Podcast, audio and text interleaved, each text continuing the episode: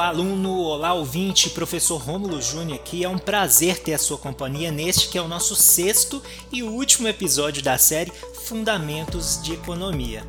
E nesse episódio nós vamos tratar das noções e importância da contabilidade nacional, pois é a partir da contabilidade das atividades internas e externas que surgem as informações que permitem a formulação e execução das políticas econômicas. Então, vamos nessa?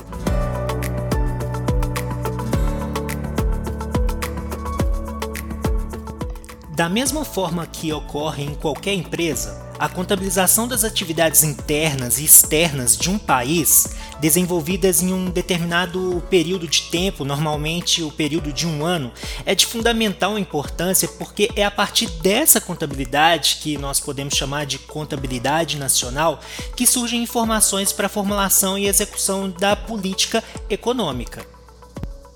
Então, dessa forma, estudar contabilidade nacional não quer dizer que nós vamos estudar apenas para medir o desempenho da economia, mas sim porque ela evidencia a relação entre três variáveis macroeconômicas básicas: produto, renda e despesa. A contabilidade nacional é composta de cinco contas básicas, que são elas: a primeira, conta de produção que equivale à identidade entre o produto nacional e a despesa nacional. A segunda conta, conta de apropriação, que mostra como a renda é distribuída entre o consumo e poupança. A nossa terceira conta, conta de capital, que equivale à identidade entre poupança e investimento conta corrente do governo é a nossa quarta conta, que retrata as receitas e despesas do setor público, e por último, a conta do resto do mundo, que resume as relações econômicas entre o país e o resto do mundo, por exemplo. Engraçado ter esse nome, resto do mundo, né? E são essas cinco contas que constituem a medida oficial do fluxo de produto e renda da economia. A contabilidade nacional foi realizada pelo Centro de Contas Nacionais do Instituto Brasileiro de Economia da Fundação Getúlio Vargas no período de 1947 até 1986, a partir de quando essa responsabilidade passou de forma efetiva para o Instituto Brasileiro de Geografia e Estatística, o famoso IBGE.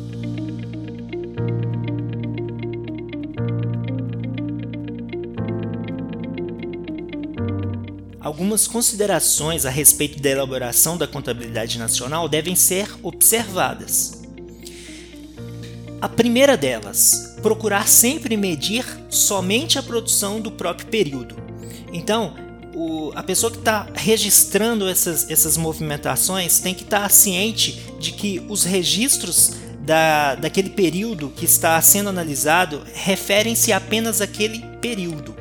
Ou seja, não existe nada de outros períodos anteriores que venham poluir essa base de informações, porque a ideia da contabilidade é gerar informações para tomada de decisão. Né, seja ela para a empresa, para o governo. Então, essa base ela tem que estar tá limpa de, de qualquer outro evento do passado ou que venha poluir essa, essa, essa informação. Um outro princípio é que devem ser computadas apenas as transações com bens e serviços finais, ou seja, excluem-se da contabilidade os bens e serviços intermediários. Um outro princípio é que as transações referem-se a um fluxo por unidade de tempo, normalmente o período de um ano.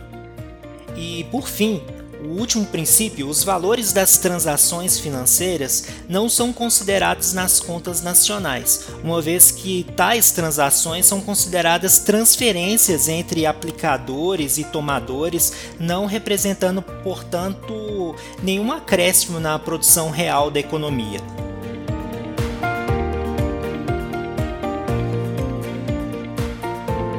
Ótimo, professor. Nós já vimos o que é a contabilidade nacional, seus princípios, mas ela serve para quê? Basicamente, ela vai me dar algum direcionador, algum número? Sim. Um dos principais dele é o PNB. Coloca aí no seu coração. PNB. O que, que é isso? Produto Nacional Bruto. O produto nacional bruto é dado pelo valor de mercado de todos os bens e serviços finais produzidos na economia em um dado período de tempo, geralmente um ano, né?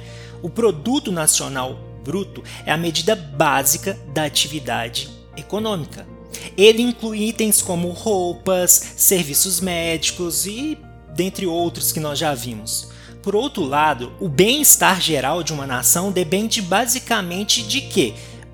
Da quantidade de recursos disponíveis e da eficiência na utilização desses recursos na produção de bens e serviços. Portanto, é, quanto maior a quantidade de recursos disponíveis e a eficiência na utilização, maior será o produto nacional gerado e, consequentemente, maior deverá ser o nível de bem-estar geral da nação, já que maior será o conjunto de opções oferecidas aos consumidores no atendimento das suas necessidades. É, em linhas gerais, a gente pode dizer que o produto nacional é um indicador, ainda que discutível, do bem-estar da sociedade. Além disso, o, o, PNB é importante porque permite avaliar o desempenho da economia em diferentes períodos. Beleza, professor, eu já entendi o que é esse PNB, esse Produto Nacional Bruto, mas eu estou lembrando também que você já falou sobre o PIB, que é o Produto Interno Bruto. É, eu achei que ele era relevante e aí sim, ele é relevante também, é um ótimo indicador, mas agora nós estamos conhecendo o outro também. O PIB é um dos principais indicadores utilizados para analisar e classificar a situação econômica de um país estado, município ou até mesmo região. Esse indicador nada mais é do que a somatória de todos os bens e serviços, ou seja, de toda a riqueza gerada em um determinado período. Já o PNB faz referência à soma de todas as riquezas produzidas por uma nação durante um determinado período em território nacional ou não. As empresas que possuem filiais no exterior também são consideradas para esse indicador. O PNB distingue-se do PIB especialmente pela renda líquida enviada ao exterior, que é considerada no cálculo do PNB e excluída no cálculo do PIB. Ótimo, ótimo, tudo muito lindo e interessante, mas como calcula esse PNB? Então, nós vamos precisar do PIB, né?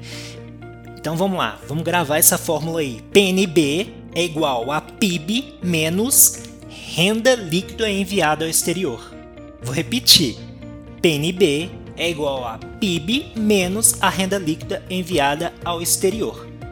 Os países desenvolvidos costumam ter um PNB maior que o PIB, no caso nosso aqui no Brasil, o PIB é menor do que o PNB é menor do que o PIB, uma vez que a nossa renda líquida enviada ao exterior é negativa, ou seja, envia-se mais recurso ao exterior do que recebe.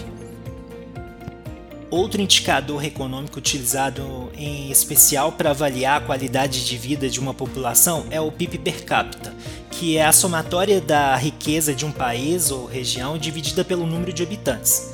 Há países que possuem um produto interno bruto elevado, entretanto, por serem muito populosos, têm um PIB per capita baixo, se comparado a outros países.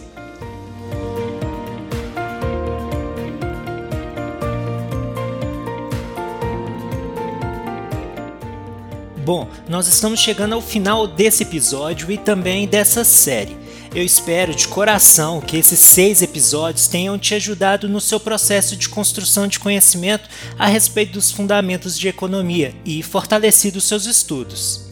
Eu aprendi muito podendo criar e divulgar conteúdo nesse formato também. E mais uma vez, me despeço agradecido pela sua companhia nessa jornada. Um grande abraço.